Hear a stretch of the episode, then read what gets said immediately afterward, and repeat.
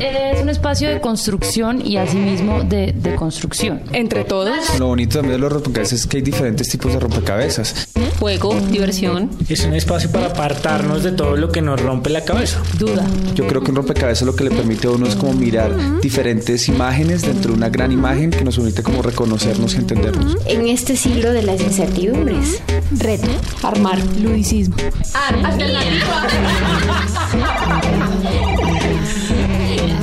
En apariencia podemos parecer todos iguales, pero fijándose uno un poquito más, empieza a ver una cantidad de gamas que son distintas.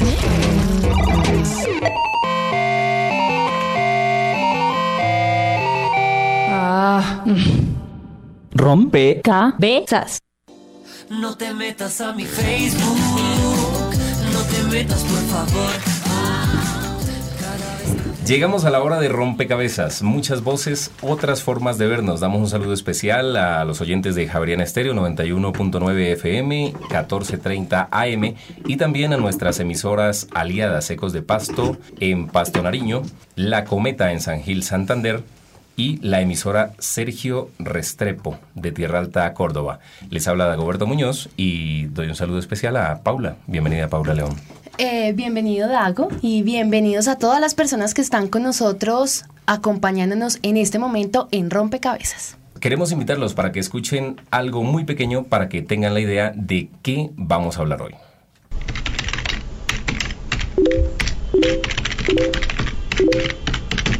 Qué lástima que por internet mis ojos no puedan mirarla. Qué lástima que por internet podamos.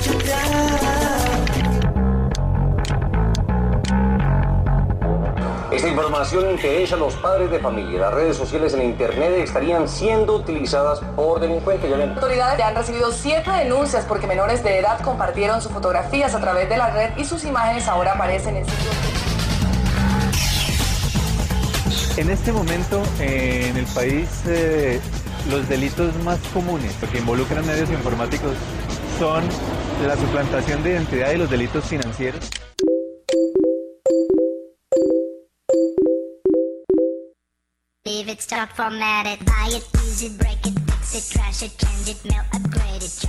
Muy bien, seguimos entonces en Rompecabezas. Yo creo que ya ustedes se dieron cuenta de qué tema vamos a hablar hoy.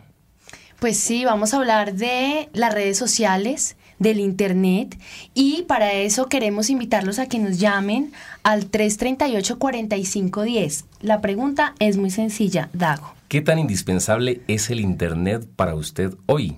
¿Y qué le preocupa de él? Queremos que nos llamen 338-4510 y también los esperamos en el chat donde está Sergio. Bienvenido, Sergio Álvarez. Hola, buenas noches a todos y pues a propósito del tema, claro, los esperamos en todas las redes sociales y en el chat en javerianestereo.com. Bueno, ¿qué tan indispensable es para ti, Paula, el Internet hoy? Yo tengo que decir que yo no puedo vivir sin internet. Yo no nací en la, en la era del internet, digamos, cuando era chiquita no tenía acceso a los computadores, pero yo ya no recuerdo muy bien cómo era mi vida sin el internet y lo primero que yo hago cuando me despierto, tengo que confesarlo, es revisar mis mensajes, ya sea por el teléfono o por el computador. Y cuando no estoy conectada a internet de alguna manera, sí empiezo a sentirme un poco como en otro planeta. Está con nosotros el doctor César Augusto Torres López, director de apropiación de tecnologías del Ministerio de las Tecnologías y las Comunicaciones, TIC o Ministerio de TIC. Bienvenido a nuestro programa, primero que todo. Muchas gracias, buenas noches a todos. Bueno, tenemos el Internet aquí en Colombia desde el 93, 94. ¿Qué tanto se ha profundizado el uso de Internet y cuáles son las consecuencias en este momento? Hay muchas madres y padres que dicen que todos los días pelean con los hijos porque llegan del colegio y es directamente a su computador. Bienvenido. Gracias. No, efectivamente la penetración de Internet tiene un crecimiento exponencial, sobre todo en los últimos dos años, y va a ser muy superior en los próximos cuatro, que llegaremos a 8.8 millones de hogares. Y eh, todo futuro será mejor. Efectivamente, el cambio de cultura genera ciertas barreras y ciertos procesos de adaptación, pero definitivamente no hay tanto de qué preocuparse. Hay que ocuparse en saber hacer el buen uso de la red. Repetimos entonces para nuestros oyentes la pregunta, ¿qué tan indispensable es Internet hoy para usted? 338-45 días, Paula. Bueno, y también nos encontramos con el profesor Jaime Rodríguez, él es docente de la Universidad Javeriana y es un amante del mundo virtual. Profesor, buenas tardes. Buenas tardes, muchas gracias por la invitación. Bueno, ¿usted cree que se ha satanizado de pronto el Internet? Al decir que vivimos demasiado conectados al mundo, ¿qué puede ser lo seductor del Internet? Pues yo creo que hay, hay muchos factores que explican, digamos, esa inmersión en esta tecnología una inmersión que puede llegar a ser patológica efectivamente, pero que yo creo que como en toda la vida y como toda tecnología y como toda actividad humana, tiene esos extremos, ¿no? El extremo que, podemos llamar de la resistencia, de no querer usar, al extremo de no poder vivir sin ella. Pero yo creo que eh, entre esos dos extremos hay una cantidad de espectros bien interesantes de uso del Internet y, me parece a mí que lo que podríamos llamar satanizar es, es básicamente creer que estamos en unos dos extremos y no en esa gran eh, gama de posibilidades que, ofrece Internet. Y para usted, ¿qué es lo que más lo seduce del Internet? ¿Qué es lo que más lo acerca como desde, desde la emoción al Internet? Pues yo creo que básicamente dos cosas. Una, lo que podríamos llamar las, las eh, nuevas posibilidades de vínculo, efectivamente poder conectarse con, con gente que, no está cerca, que no está en el tiempo, digamos, eh, contemporáneo, sino que podemos eh, realmente romper esas barreras, es, es, muy seductor.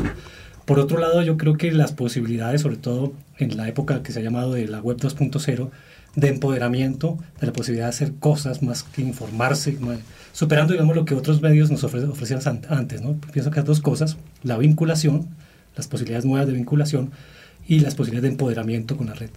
Gracias, profesor. Vamos con la primera nota de este rompecabezas, la primera ficha grande.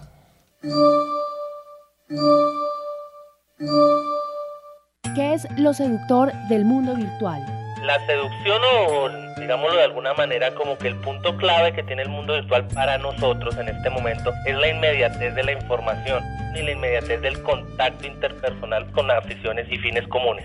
Fabián Ávila, ingeniero de sistemas de la Universidad de Cundinamarca, experto en streaming y almacenamiento en Internet. Hay mucha gente en el ciberespacio que me conoce como Yeluki, que sabe qué he hecho como Yeluki, que conoce mi blog, que conoce de qué hablo, de qué escribo, de qué estudio, pero en ningún caso conocen a Fabián Ávila. En el mundo virtual se puede ser anónimo y esto también hace parte de la seducción. Pero para otros usuarios, el reconocimiento es tan importante en el mundo virtual como en el mundo real. Uno arma una personalidad paralela y a esa personalidad también le queremos dar prestigio, le queremos dar nombres, le queremos dar títulos que no necesariamente son los mismos que tenemos con nuestro nombre de pila en, una sociedad normal. Entonces, si, si por algún motivo coincides en un café, en un evento, en un congreso, en un seminario con tus compañeros de investigación, que generalmente en muchos casos nunca, nunca les ha visto la cara, y dicen, ¿tú quién eres? No, yo soy Yeluki. Ah, miércoles Yeluki, yo te conozco desde hace mucho, yo te sigo en el Twitter, yo participo en tu foro, y nunca nos habíamos visto. Fabián se reconoce a él mismo como un geek. ¿Sabe usted qué es un geek? Cuando hay un apasionado por la tecnología que dedica su tiempo libre a leer, a investigar, a cacharrear, le decimos nosotros, se le conoce como un geek. Y para clasificarse uno mismo llamarse un geek, tiene que invertirle muchísimas horas de tu tiempo. Puedes hablar que en unas vacaciones común y corriente un muchacho de colegio puede divinamente dedicar 8, 12, 16 o hasta 20 horas diarias a estar en el computador. Le dedicas tanto tiempo a la vida virtual que abandonas la vida real en cierta parte, entonces eso es malo. Calificado como malo por Fabián, debido a que él mismo reconoce que pasar mucho tiempo frente a un computador genera problemas de salud.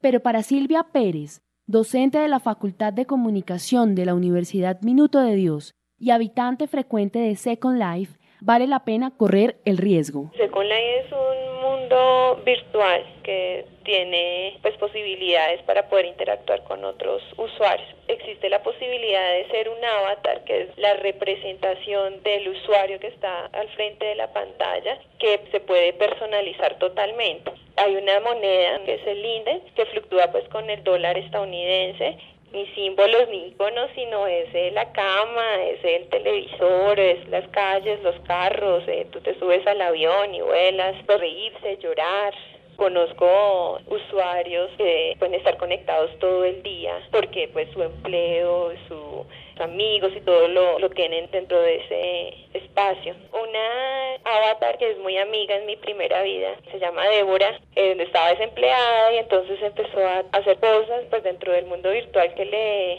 le dieron dinero y entonces empezó a involucrarse más con el mundo virtual, ahora es, hace elementos de pronto para ser comercializados para los propios avatares, la ropa para los avatares, sus contactos y sus amigos, la mayoría creo que están en, en este espacio. Sin negar los beneficios que genera contar con la información que se necesita de manera portátil e inmediata, ¿esta necesidad de conexión permanente puede convertirse en una dependencia patológica? Sí, se vuelve uno dependiente de la tecnología y en el momento en que uno ya no tiene su BlackBerry a la mano, se siente vacío, se siente solo, se siente incomunicado. ¿Qué afectaciones tiene el mundo virtual sobre la vida real? Por meterme a observar y curiosear o tomar fotos, otros usuarios, otros avatares me colocaron un script o una broma dentro del mundo virtual y me cocinaron, entonces pues el computador se colapsa y entonces también te afecta en la primera vida. Ya más adelante pensaría yo que inclusive podría llegar a suceder, todos nos identifiquemos por nuestro nickname.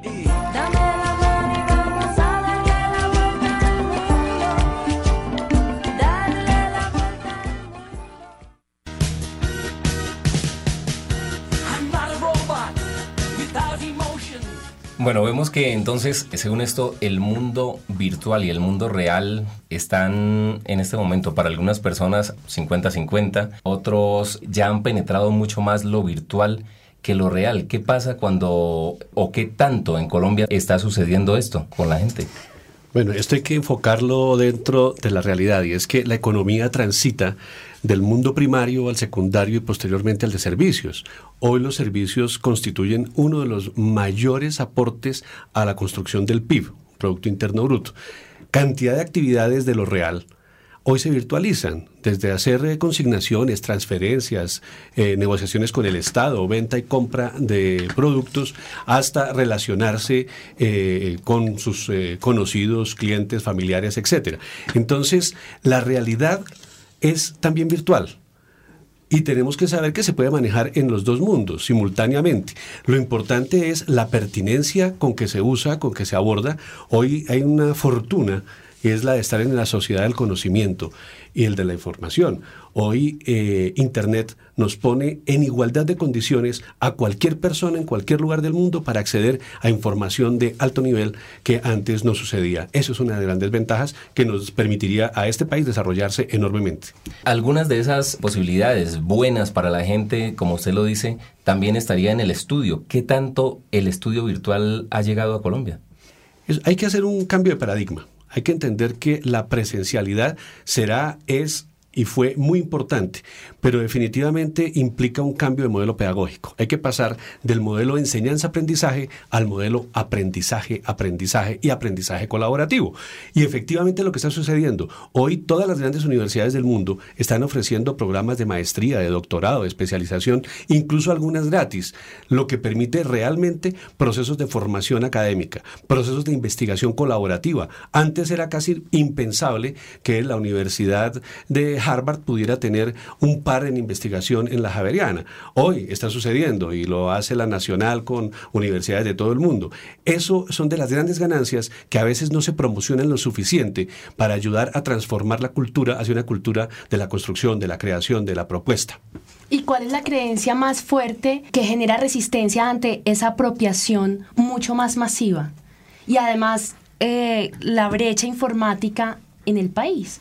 Bueno, eh, en un estudio que se adelantó casualmente con el Centro de Investigaciones para el Desarrollo de la Universidad Nacional, encontramos que la primera barrera es estrictamente cultural, pero hay unas barreras que son económicas y hay unas barreras sociales. Las barreras económicas están superadas para los estratos 5 y 6 y son, de hecho, quienes tienen mayor frecuencia de uso, mayor diversidad de uso, mayor calidad de uso. Es decir, ellos han logrado apropiar las tecnologías. El reto para el Ministerio de Tecnologías de Información y Comunicaciones está en lograr que la apropiación de vida se haga en estratos 1, 2 y 3 y obviamente hacia allá se encaminan sus estrategias. ¿Qué hay que romper? Hay que romper un poco de mitos y de tabúes. Definitivamente la tecnología es hecha por humanos, para humanos, con los humanos y lo que tenemos que hacer es eh, transformar colectivamente los imaginarios. Claro, pero en el estrato 1, 2 y 3 la brecha no es más económica. efectivamente la brecha es económica inicialmente. O sea, el, orden de las brechas es distinto, el peso de las brechas es distinto. Pero eh, casualmente se descubrió en este estudio que el estrato 1, 2 y 3 accede masivamente a sitios de acceso público, cafés internet, telecentros, portales, tecnocentros, bibliotecas, casas de cultura, y están logrando una frecuencia y una permanencia en el uso que no está tan distante como la que tienen o la que hacen los estratos 4, 5 o 6. Bueno, yo quería preguntarle al profesor Jaime Rodríguez, que nos acompaña aquí también en la mesa de trabajo, una de las cosas que seduce también el Internet es que la vida puede ser un poco más pública y esto se hace evidente en las redes sociales. A pesar de que... Eh, uno sabe que tiene que ser cuidadoso con la información que sube. De todas formas, a la gente le encanta subir las fotos de la última fiesta, las fotos de su familia, a dónde se fue de viaje. ¿Por qué? Bueno, yo creo que porque permite precisamente el medio, eh, digamos, esto que comentaba antes, mayor eh, vinculación con personas que no se podrían, digamos, eh, conocer en el mundo real. hay un teórico que se llama Manuel Castells que ha dicho que las relaciones en Internet cambian de funcionalidad. Es decir, ya no son las, las relaciones, digamos, que, se, han, se han jerarquizado, que se han impuesto, digamos, en, en el modelo cultural tradicional entonces, de hecho, alguien que pueda cambiar, digamos, la jerarquía de sus relaciones y que no sea eh, dependiente de, por ejemplo, las relaciones familiares o las relaciones laborales, sino que permita hacer una especie de eh, desarrollo horizontal de sus relaciones, pues eso fascina muchísimo, porque además está a la mano eh, también la posibilidad de conocer gente que de otra manera no se podría, no se podría hacer. Yo pienso que, que la, la energía que, da, que, que, que realmente produce Internet se da en el hecho de que se descubren distintas prácticas, prácticas que no se podrían desarrollar en el mundo, digamos, real. Y el reto, yo pienso que, que estaría en que en capitalizar esa energía de esas nuevas habilidades y capacidades de, de vuelta al mundo real. Yo creo que nos hemos, hemos olvidado un poco ese camino también de doble vía, ¿no? Bueno, para los que llegan tarde, hoy estamos tocando el tema de vida real, vida virtual, oportunidades y riesgos. Eh, pueden llamarnos al 338-4510. La pregunta para nuestros oyentes, ¿qué tan indispensable es Internet hoy para usted? Bueno, y nos encontramos también con Pablo Arrieta. Pablo, muy buenas tardes. Hola, ¿cómo estás? Bien, muchas gracias Pablo por acompañarnos en este espacio. Estamos hablando de todos estos elementos que son seductores en Internet y uno de ellos, como hablábamos con el profesor Jaime Rodríguez, es esta posibilidad de interactuar, ¿no? Y de hacer un poco más pública nuestra vida y una de las experiencias más fuertes o más importantes que se han desarrollado en Internet con relación a esto es la de Second Life. Eh, Pablo, cuéntanos un poco ¿por qué Second Life ha tenido tanta acogida en el mundo? Tal vez no en Colombia, pero sí en el resto del mundo. Bueno, te cuento, no es, no es tanto Second Life, son todos los mundos paralelos o virtuales. Hay, hay eh, una edición que hizo un, teórico de esto que se llama David Gelertner sobre los mundos virtuales. Hay unos que son mundos espejo, que son eh, Google, Google Earth o los mapas de Bing, en donde tú lo que estás viendo es una representación exactamente igual de la Tierra, pero en el mundo digital. Y los otros son los mundos paralelos, virtuales, que se conocen como Second Life o World of Warcraft o el mundo de los Sims o cualquiera de estos mundos que incluso podríamos llegar a decir Farmville, en donde la gente tiene una vida que no es la misma vida que llevan normalmente y en donde el espacio físico que habitan se convierte en el espacio físico que ellos sueñan o que ellos diseñan en estas realidades virtuales. ¿Qué ventajas y qué desventajas ves tú en un usuario que sea eh, que esté permanentemente conectado con los mundos virtuales? Pues mira, yo lo veo como eh, la preocupación que se tuvo en algún momento con los lectores de novelas. En el siglo 17, 18, 19, cuando, cuando aparecen las primeras novelas, eh, la gente que criticaba a los lectores era porque decía que se metían en estos mundos de novela y no vivían la realidad. Normalmente eran mujeres, normalmente eran personas que estaban escapando.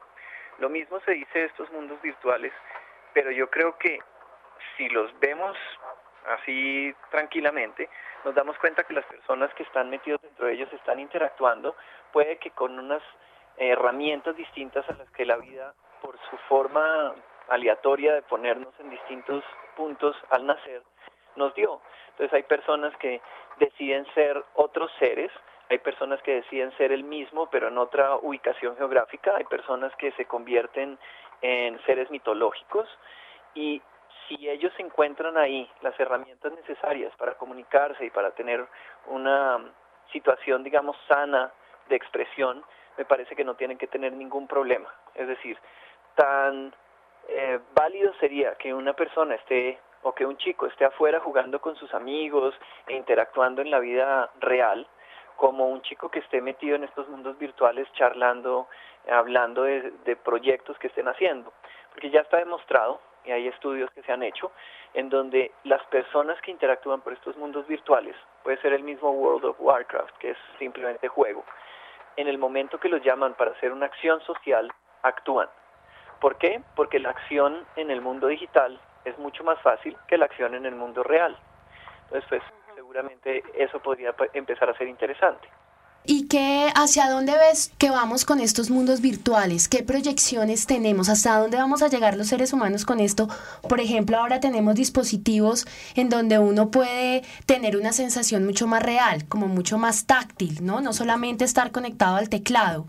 ¿Hacia dónde crees que, no, que vamos a llegar con esto? Y le complemento, Pablo, ¿qué personas son las que más eh, se meten a estos mundos virtuales, estratos, edades? Para lo primero, en, en las, digamos, posibilidades que tengamos y lo que vamos a ir descubriendo con cada nuevo aparatito, con cada nuevo elemento que sale, yo creo que la tecnología va a ir facilitando que personas cada vez menos doctas vayan entrando. Es decir, al puro principio se consideraba que eran los geeks, las personas amantes de la tecnología de los computadores, los programadores, los solitarios, los que se metían en esto porque no tenían nada más que hacer. Y hasta ahí es comprensible porque la gente que utilizaba computadores eran los únicos que podían entrar a estas redes. En este momento ya es completamente distinto. En este momento cuando yo voy a una oficina de cualquier nivel, encuentro secretarias concentradísimas en Farmville, que es un, es un juego de realidad virtual paralela, que donde lo crezcamos un poquito más, empieza a ser bastante interesante para personas muy digamos, humildes en conocimientos tecnológicos. ¿Qué siento yo?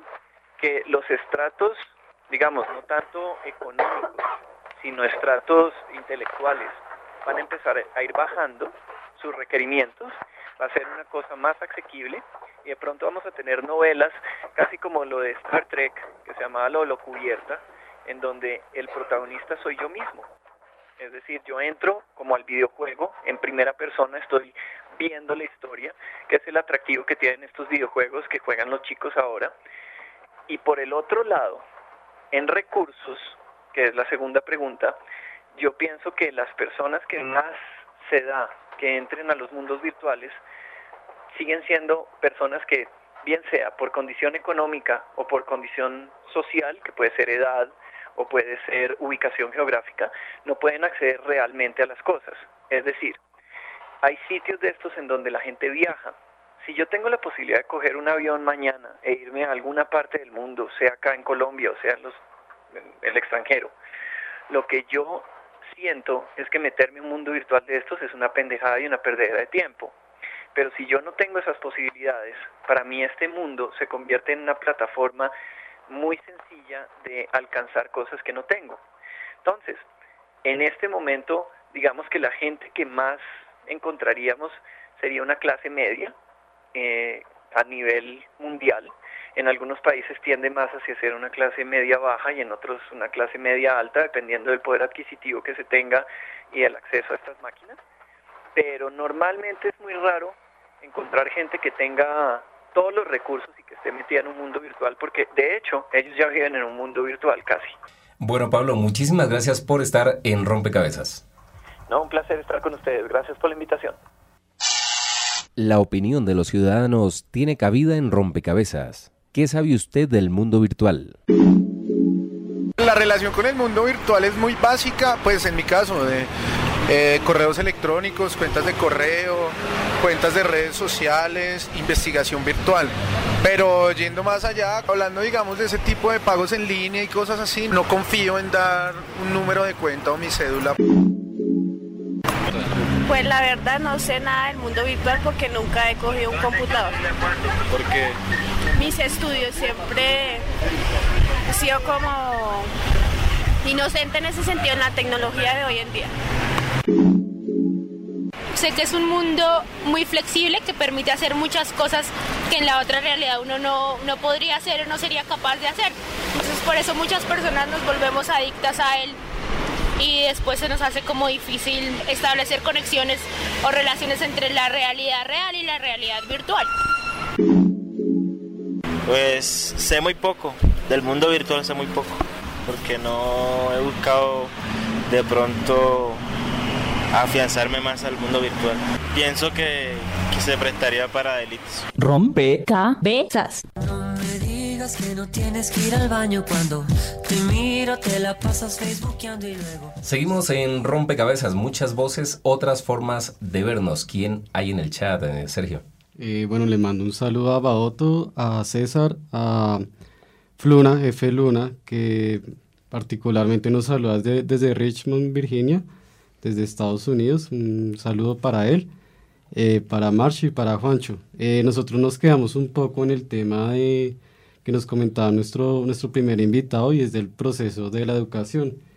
Y aquí el tema en el que estamos tocando es que se puede perder un poco la personalización y el contacto humano en, el- en los procesos académicos y eso podría ser un gran riesgo. Queríamos saber qué, qué opinión tenemos sobre esto. Entonces la pregunta para César Augusto Torres. Bueno, esta es una posibilidad efectivamente del manejo de las distancias y el manejo de la- del desconocimiento.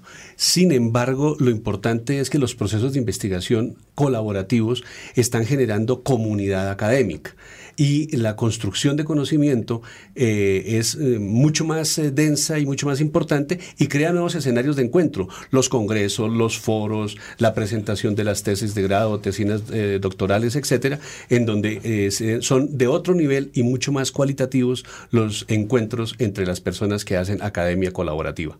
Aquí en Colombia está, por ejemplo, la universidad, la UNAD. Hay personas que están a favor de esa mm, educación virtual, hay otros que dicen que no es tan buena al no tener un profesor, puede ser de menor calidad. ¿Es eso verdad o cuándo tendremos una formación de más calidad en Colombia? Bueno, si uno estudia la historia de Surcorea, descubre que la estrategia que les ayuda a ellos a dar el gran salto, a ser una potencia tecnológica, una potencia mundial, fue casualmente el buen uso de la red. Los mejores docentes de todas las universidades en Corea son los tutores en la eh, educación pública gratuita en la red. Creo que ese es el modelo que fácilmente se podría seguir. Nuestros mejores docentes, bien remunerados como investigadores en la red, podrían garantizar que la educación fuera de alta calidad, fuera virtual, y eso permitiría llegar a gente en el Amazonas, en el Putumayo, en Arauca, en lugares en donde eh, el acceso a la educación superior de calidad es muy difícil. ¿Se tiene algún número de estudiantes, eh, algunas cifras de estudiantes eh, que lo hagan virtualmente en este momento en Colombia? Claro, hay varias universidades, de hecho hay siete universidades que están en este momento haciendo programas virtuales eh, ya certificados por eh, el Ministerio de Educación y el eh.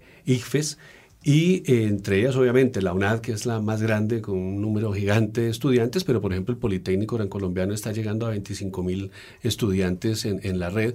Y eso es una prueba de que diferentes universidades con programas están llegando a más gente. La Universidad Nacional, por ejemplo, lanza su estrategia de formación virtual con la misma condición de estándares de la Universidad Nacional y eh, no va a ser tan masiva, va a ser, digamos, eh, con un criterio selectivo, pero es la forma de llegar a todos los rincones del país. Profesor Jaime, esta virtualidad, por ejemplo, de los mundos paralelos, también sirve en algún momento para mm, enseñanza, para aprendizaje.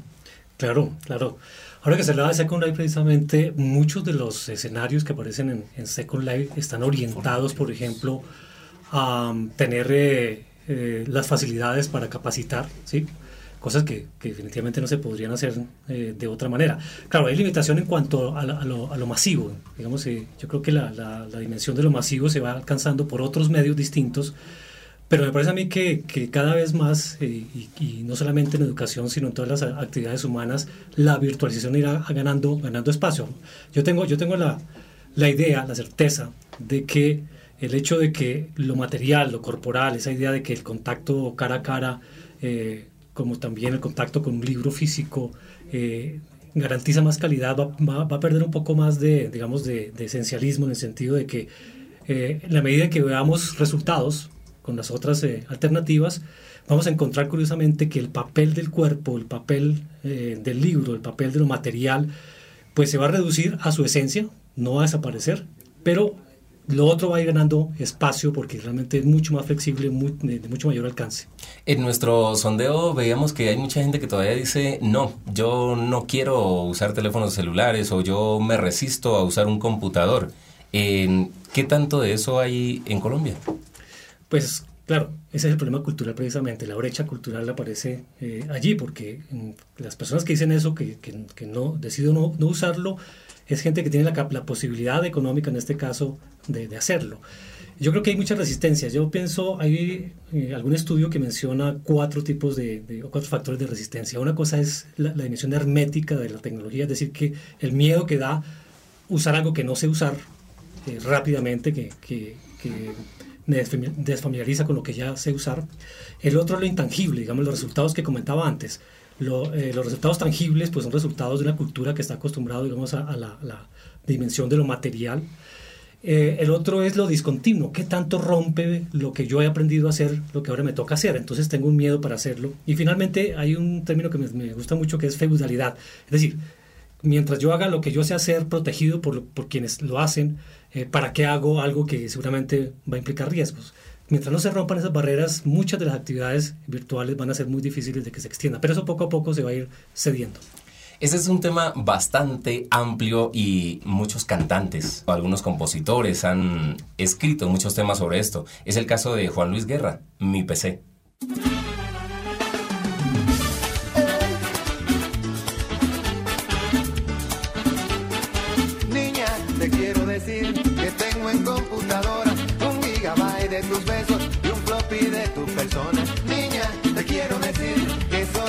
Me interesas y el mouse que mueve tu boca me formatea la cabeza.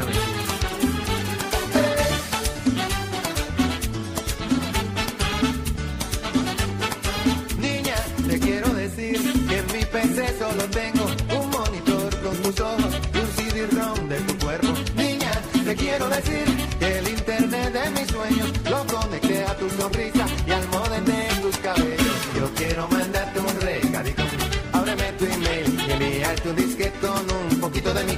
bueno para amarte.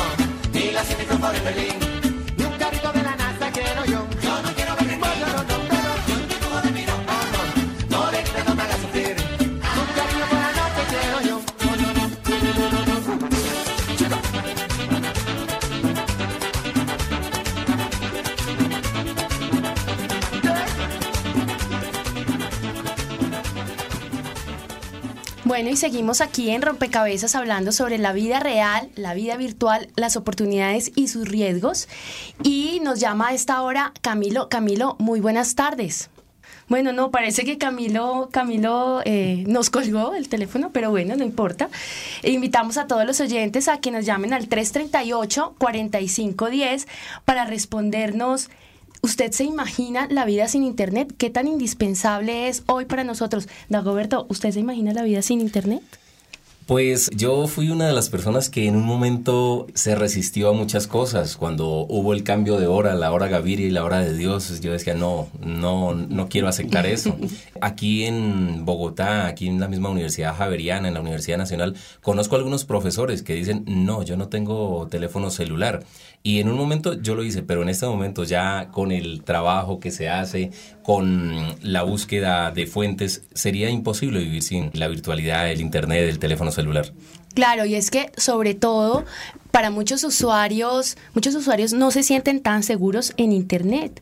¿Por qué no se sienten tan seguros? César, cuéntenos eh, cuáles son los riesgos que puede correr uno en Internet. Yo sigo insistiendo, los mismos que en la vida real. Eh, son esos. Definitivamente podemos pensar en varios riesgos. Unos que atentan contra la intimidad, otros que promueven eh, la lesión, eh, la autodestrucción de los usuarios, otros que hacen explotación sexual, otros que promueven la pornografía, otros que roban bancos, otros que, si ustedes miran, son los mismos delitos de lo real, solo que utilizando las tecnologías.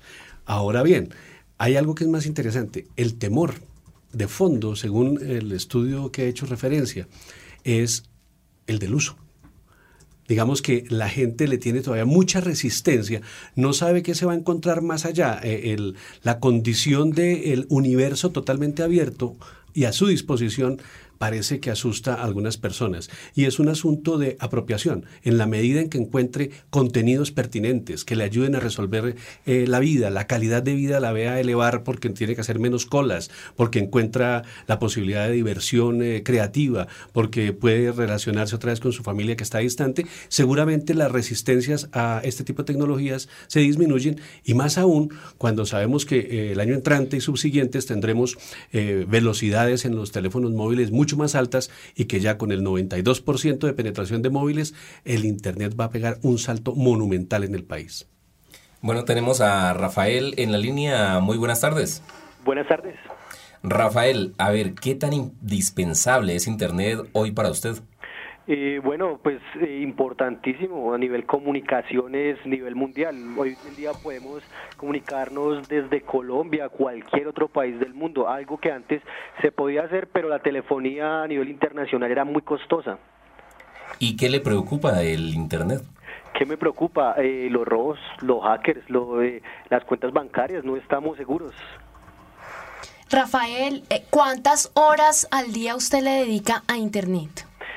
Eh, bueno, eso es eh, relativo. No le dedico pues una- un horario fijo, pero pues puedo decir que sí, un mínimo unas dos horitas diarias revisando el correo, haciendo trabajos de la universidad, otras cosas. Bueno, Rafael, pues muchísimas gracias. Y él y Rafael nos plantea una cosa que es muy interesante y es el tema de eh, las compras por internet. A través de internet se hacen negocios muy importantes, pero hoy en día los usuarios nos sentimos eh, asustados. En realidad no sabemos hasta dónde es real este susto y se dicen cosas como que se venden las bases de datos de las tarjetas de crédito para que eh, crackers, los mal llamados hackers, puedan acceder a nuestras cuentas y hacer compras. Bueno, efectivamente eso es un riesgo, pero es un riesgo que ya está controlado. Ya existe ley, que es la 1273 del 2009, que sanciona fuertemente a todo el que atente contra eh, los eh, activos financieros de las personas o contra el buen nombre o el que manipule bases de datos. Estamos metiendo, eh, en esta ley vemos que el que cometa un delito de eso está entre 48 y 100 meses de prisión, pero aparte de eso una multa que puede llegar hasta 200 salarios mínimos mensuales y obviamente todo el peso y el rigor de la ley.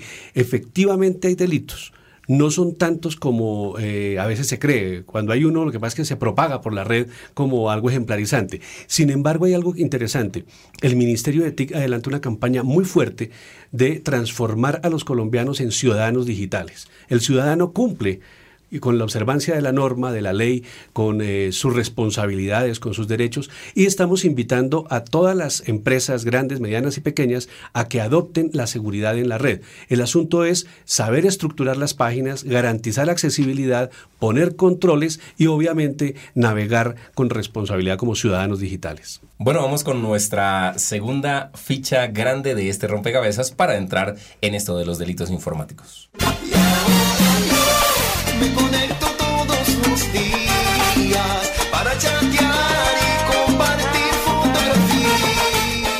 El artículo 15 de la Constitución Política de Colombia establece que es obligación del Estado respetar y hacer respetar el derecho ciudadano a la intimidad personal y familiar, derechos que se están violando en algunos casos en el mundo virtual. Por este motivo, Rompecabezas analiza los riesgos a los que nos enfrentamos al ser partícipes del mundo cibernético. ¿Cuáles son los delitos informáticos más comunes en Colombia? César Augusto Torres López, director de apropiación de tecnologías del Ministerio de las Tecnologías y las Comunicaciones, TIC.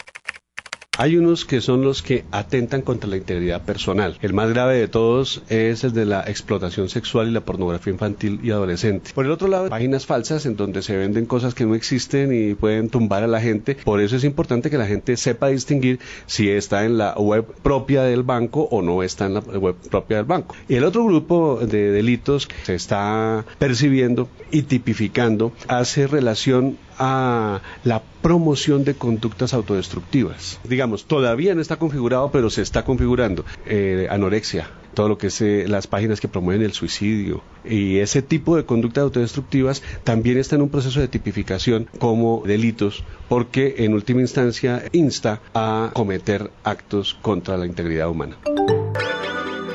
En Colombia y alrededor del mundo, las empresas presentan una especial preocupación frente a los robos y desfalcos de capital por medio de ataques virtuales. Sin embargo, existe un bien más preciado que el dinero, que está siendo blanco de los hackers, como es el caso del robo y filtración de información empleado por portales como Wikileaks. ¿Cuáles son los objetivos predilectos de los hackers y qué alcances pueden tener los delitos virtuales? Iván Luzardo, jefe de redacción, revista Enter.com. Pues evidentemente para las empresas, y lo dicen las empresas de seguridad informática, su activo más importante es la información y basado en eso es que realizan sus políticas de seguridad. Puede ser una base de datos, un inventario, contactos con clientes, cualquier tipo de información. Y en ese caso, digamos, de Wikileaks, pues era una información ya clasificada, pero ya estaba, digamos, como en otro rango y cayó gracias a, pues, a un error del mismo sistema que este soldado creyendo copiar una información distinta, entonces finalmente obtuvo esta información por azar de la vida y pues ya la obtuvo de, de manera directa. Entonces, pues la idea sí es proteger la información y que nadie en ninguna empresa o incluso para las mismas personas que no me roben a mí la información. El error más común de los usuarios de tecnología en Colombia tiene que ver con sus contraseñas, lo que facilita los delitos informáticos y financieros. ¿Por qué las combinaciones de números y letras simples son contraseñas vulnerables? Jaime Rubio, catedrático de Seguridad Informática, Escuela de Ingenieros de Colombia. La gente, por andar en la velocidad, muchas veces, y por comodidad, digamos, eh, coloca contraseñas muy fáciles. Usted sabe que los cajeros automáticos en Colombia, las contraseñas no de cuatro números. Cuatro números son fáciles de aprender. Hay gente que le pone los cajeros automáticos 1, 2, 3, 4. Lo mismo pasa con sus cuentas de correo. Y resulta que hay software que se llama software para cracking de contraseñas o para romper contraseñas. Y ese software lo que hace es comenzar a probar en forma secuencial sobre los sitios de internet con contraseñas triviales hasta que encuentra la que usted tiene. Esa es una de las maneras más elementales, se llama ataque de fuerza bruta. Simplemente comienzan a intentar y a intentar. Ahora, como a veces algunos sitios, cuando hay tres intentos fallidos, lo ponen a usted fuera de servicio, pero usted mismo se perjudica porque queda fuera de servicio. O queda fuera de servicio o le hacen un cracking o se le roba su contraseña. ¿Qué hace el Estado colombiano actualmente para proteger la intimidad y los bienes de los colombianos en el campo cibernético y qué cuidados deben tener los usuarios? César Augusto Torres López, director de apropiación de tecnologías del Ministerio de las Tecnologías y las Comunicaciones, TIC. Van a salir nuevas legislaciones. Definitivamente el Ministerio va a proponer un sistema de regulación convergente en donde todos los medios, televisión, radio, telefonía, internet, etcétera, estén contemplados. Entonces el Ministerio de TIC está avanzando en la estructuración de los criterios para una regulación convergente, pero algo más importante, en empoderar a los usuarios para que armen las ligas de usuarios de defensa de los derechos de los usuarios. Iván Luzardo, revista enter.com. En Internet mucha reglamentación está todavía construyéndose, entonces no es tan fácil en muchos casos saber cuál es el comportamiento que debe tener un, un Estado, una entidad con respecto a la, a la, información que se maneja allí. Otra cosa pues importante y es ser muy legal en esta parte de, de los virus y de las amenazas informáticas. Hay un componente de ilegalidad muy grande y es con programas eh, ilegales, con programas piratas. Entonces la invitación a la gente es haga un esfuerzo por comprar un programa que sea legal, que eso le garantiza que no vaya a tener virus y que no vaya a tener ningún problema en este sentido. It might not be the right time, but there's something about us. Seguimos en Rompecabezas y para los que llegan tarde hoy estamos hablando de vida real, vida virtual, oportunidades y riesgos. Escuchábamos ahí acerca de las contraseñas. Es evidente el miedo a la persona que uno le pregunta, dice, a mí no me gusta pagar por internet. ¿Cómo está Colombia en relación con otros países en cuanto a esto de seguridad? Hablaban ahí alguien de que en Colombia los bancos tienen solamente cuatro dígitos. ¿Hay países en que es diferente? Efectivamente, eh, está subiendo los niveles de protección de la información, que es un activo valioso en esta economía del conocimiento. Nosotros eh, hemos promovido para los ISP, como para la que son los proveedores de Internet, el que desde el origen de la oferta de la conectividad se empiecen a poner protecciones. Digamos que si estamos dando conectividad que tenga eh, algunas defensas ya, y si estamos trabajando con software legal licenciado, en el caso de los virus, si estamos generando muros de protección que impidan que entre nuestro computador a husmear nuestra información, pues vamos ganando en seguridad. El facilismo de comprar un programa pirata en muchos sitios, porque vale 10 mil o 15 mil pesos, es eh, eh, asumir un riesgo muchísimas veces más costoso que el de comprar software legal. Por eso eh, creemos que los bancos están trabajando en seguridad, le invierten grandes cantidades de recursos y obviamente las empresas que tienen ya el sistema de comercio electrónico también están generando sistemas de seguridad. Bueno, y tenemos a Camilo en línea. Camilo, buenas tardes. Buenas, ¿cómo están? Es que ahorita se cayó la llamada, qué pena. No, tranquilo, lo importante es que estás conectado con nosotros. Camilo, cuéntanos eh, qué tan indispensable es para ti el Internet. Bueno, no, pues eso mismo quería comentarles muchísimo, 100% digamos en este mundo de la información de que estaban hablando ahorita y me parece fundamental el periodismo 2.0 que se está haciendo con diferentes medios de comunicación en Colombia donde no solo te dan la información o la investigación que estaban haciendo, sino ya también el usuario o el navegador, eh, nosotros como, como personas que estamos en Internet, podemos ver los diferentes documentos investigativos que los periodistas van colgando para, para ponerle como más sustancia, por, como para ponerle más cosas a la investigación que ellos realizaron. Entonces no es como los antiguos medios de comunicación o los medios de comunicación tradicionales como la radio y la, eh, la radio, la prensa, la televisión, sino que acá también te dan como más herramientas y más cosas de sustento de esa investigación que ellos hicieron. Camilo, ¿y hay algún algo que le preocupa del internet a usted que se ve que es una persona que maneja ya muy bien el internet? Pues la única preocupación y eso pues yo creo que todos tenemos que saberlo manejar es como el tema de las redes sociales. Eh, también la información que tú estás colgando, qué información pones que sea de interés para que el resto de personas las puedan compartir, pero es como algo que, que tú tienes que saber manejar y tienes que saber medir hasta, que, hasta qué punto das todo ese tipo de información.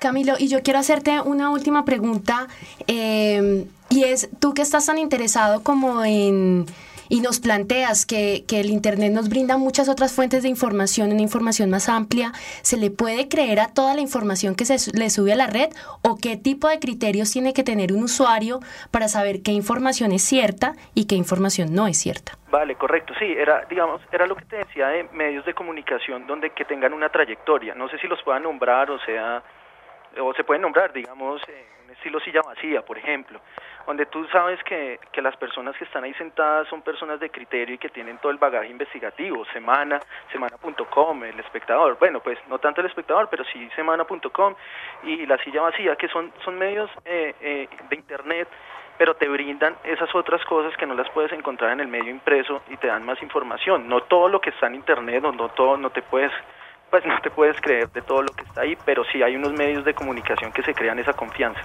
Bueno, muchas gracias Camilo. Y seguimos entonces con César Augusto. Usted hablaba de ciudadano digital. ¿Cómo hace uno para saber si es un ciudadano digital?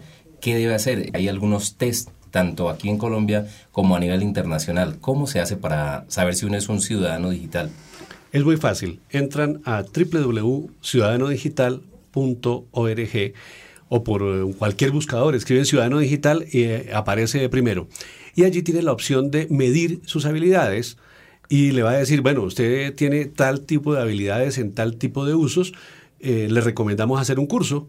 El curso es gratuito y la certificación la puede optar y esa sí no es gratuita para todo el mundo. Estamos trabajando sobre grupos vulnerables para incluirlos, el Estado los respalda y para funcionarios públicos para que elevemos la eficiencia y productividad del Estado. Entonces es entrar a Ciudadano Digital y hace su test de calidad de uso de eh, Internet y de todas las tecnologías y si está débil hará el curso que está abierto permanentemente. Y los invito a todos a que entren www.ciudadanodigital.org. Bueno, y también nos encontramos con el profesor Jaime Rodríguez, él es docente de la Universidad Javeriana. Profesor, y usted ha estado explorando mucho el tema también de nuevos lenguajes. Y esto me lleva a mí un poco con la, con la preocupación que, que nos dejó Camilo nuestro oyente planteada y es el tema de las fuentes de información. ¿Cómo hace un usuario para tener un mayor criterio a la hora de escoger las fuentes de información y esto nos está cambiando las nuevas formas de comunicarnos, de, tener, de crear nuevos lenguajes? Bueno, son dos cosas. Una, una es eh, el tema de las fuentes, que de todas maneras, pues el hecho de que Internet tenga, digamos, esa gran capacidad, ese gran repositorio de información, pues hace más complicado. Hay un autor que, que dice que Internet es una biblioteca desordenada, ¿no? ¿Cómo la ordeno? Pues mira, no hay un criterio específico, casi siempre depende de la focalización que yo tenga, del tipo de información que yo necesite y del tipo de personas y de comunidades de las que me rodee, porque mm, definitivamente en Internet, eh, digamos que la, que la actividad no es solitaria, debe ser todo lo contrario, debe ser siempre colectiva. Y uno siempre sabe, digamos, eh, porque alguien ya ha cometido el error o porque al contrario, alguien conoce que, que la fuente es adecuada, eh, que esa es la que debe consultar o no. Hay otro tipo de cosas como por ejemplo Wikipedia, que es una construcción colectiva, para la cual hubo mucha desconfianza en un comienzo. Hoy cada vez más Wikipedia superó todo ese, ese mito de que eh, las cosas podían ser falsas o que, o que no, eran, no tenían la suficiente calidad. El eh, creador de Wikipedia dice que no hay un error que dure mucho tiempo a la luz de muchos ojos. Es decir, cambia el criterio de calidad porque básicamente es una estrategia de inteligencia colectiva la que garantiza que la calidad de estos eh, contenidos sea adecuada.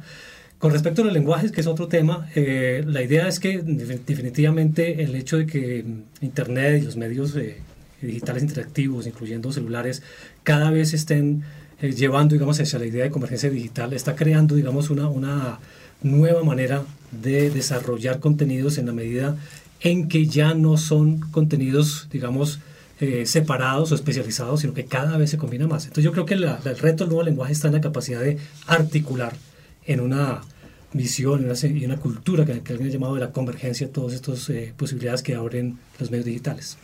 Eh, profesor Rodríguez, hay una experiencia que usted está desarrollando que es muy interesante, que incluso en Javeriana Estéreo hemos estado eh, escuchando durante estos días que se llama Narratopedia. ¿Qué es Narratopedia? Narratopedia es una plataforma digital que ofrece herramientas de publicación de contenidos digitales realmente pues, muy amigables para cualquier persona eh, simplemente registrándose en narratopedia.net se adquiere, digamos, el, privilegio de ser autor. Y también está preparado para eh, herramientas de trabajo colectivo, colaborativo. Casi siempre está pensado esto para que comunidades, se ha pensado inicialmente en narradores, pero ya esto, esto creció muchísimo, eh, armen sus espacios interactivos hagan uso de las herramientas de trabajo colectivo. Hay desde la, posibilidad de armar foros, eh, eh, em, dar cuenta de eventos y también, obviamente, publicación eh, que llamaríamos hipermedial. eso, eso, digamos, que es la, fuerza de, Narratopedia. Entonces, Narratopedia, que es un producto de investigación que, que se hizo en la Javeriana con apoyo de Colciencias, tiene como resultado esta plataforma web, en la dirección que acabo de decir, narratopedia.net, y una extensión, curiosamente, 3D en Second Life en donde tenemos allí, por ejemplo, auditorio, eh, salón de taller de capacitación, una cosa que llamamos escenorama, que básicamente eh, es para hacer simulaciones en, en, 3D eh, de asuntos culturales y sociales. Digamos que eso ha, extendido muchísimo su poder. De manera que es un conjunto, digamos, de plataformas y, y hoy un conjunto de comunidades que hacen uso de, esta, de estas herramientas que hemos creado nosotros en la Javeriana.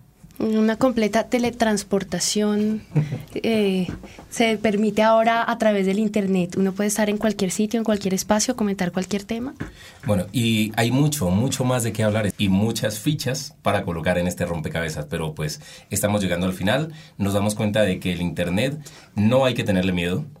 Ahí es que ser un ciudadano digital responsable para que no nos pasen cosas malas, como decía nuestro invitado César Augusto Torres y también el profesor Jaime Rodríguez. Hemos llegado al final de este rompecabezas. Gracias a Sergio, gracias Paula por estar con nosotros. A todos los oyentes, gracias por conectarse y nos encontramos próximamente en Rompecabezas. Los dejamos con las voces de los oyentes y los esperamos en un próximo Rompecabezas.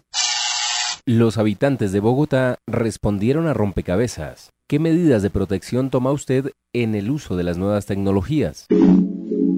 Cuando suelo conectarme a Internet para usar la web, hacer uso de la web, identifico en qué ordenador, bueno, qué computador me voy a hacer, si es de confianza o no es de confianza. Por ejemplo, no sé si estoy en mi oficina, en mi lugar de trabajo, pues ya es un, un computador que va a estar asignado para mí, con el cual ya puedo tener un mediano grado de de seguridad, pero sin embargo me protejo pues en cuanto a saber qué páginas web voy a visitar o voy a hacer uso. Realmente no utilizo muchas medidas de seguridad ya que me considero que visito páginas web seguras como Google, Facebook o otras redes sociales y en verdad no entro a, a páginas que dañen mi computador o realmente signifiquen un peligro para este, ¿no? Además posee un antivirus el cual pues no me permite no me permite visitar dichas páginas y en caso de que haya algún archivo que dañe o sea algún peligro, lo elimina al, mismo tiempo en que está saliendo, ¿no? Pues realmente muchas medidas de seguridad no tomo. Miedo de que me copien la seguridad, no, no me considero una persona muy famosa para ello. Un buen programa de seguridad, no sé, cuestión de virus y eso. Otra medida de seguridad que uso es que solamente hablo con personas que conozco ya haya tenido comunicación con ellos. No hablo con personas que no conozca o, que no sean algo cercanas. No doy como mis datos eh, personales así como tan abiertamente. Que el internet solamente lo uso para mostrar más eh, lo que hago en cuanto a dar que, que de mi vida privada. Si estoy en un café de internet, trato de entrar lo más mínimo a mis direcciones de correo, solo pues trato de chequearlo más rápido y no dejar pues obviamente las sesiones abiertas porque sí he encontrado que mucha gente deja la sesión abierta, borro el historial, siempre me desconecto de todo lugar y por ejemplo en Yahoo que sueles quedar activo, suelo entrar de nuevo y desconectarme totalmente. Y eso es básicamente. Rompecabezas. Es un espacio de construcción y asimismo de, de construcción. Entre todos. Lo bonito también de los rompecabezas es que hay diferentes tipos de rompecabezas. Juego, diversión. Es un espacio para apartarnos de todo lo que nos rompe la cabeza. Duda. Yo creo que un rompecabezas lo que le permite a uno es como mirar diferentes imágenes dentro de una gran imagen que nos permite como reconocernos y entendernos. En este siglo de las incertidumbres.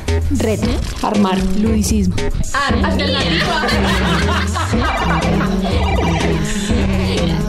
apariencia podemos parecer todos iguales, pero fijándose uno un poquito más, empieza a ver una cantidad de gamas que son distintas.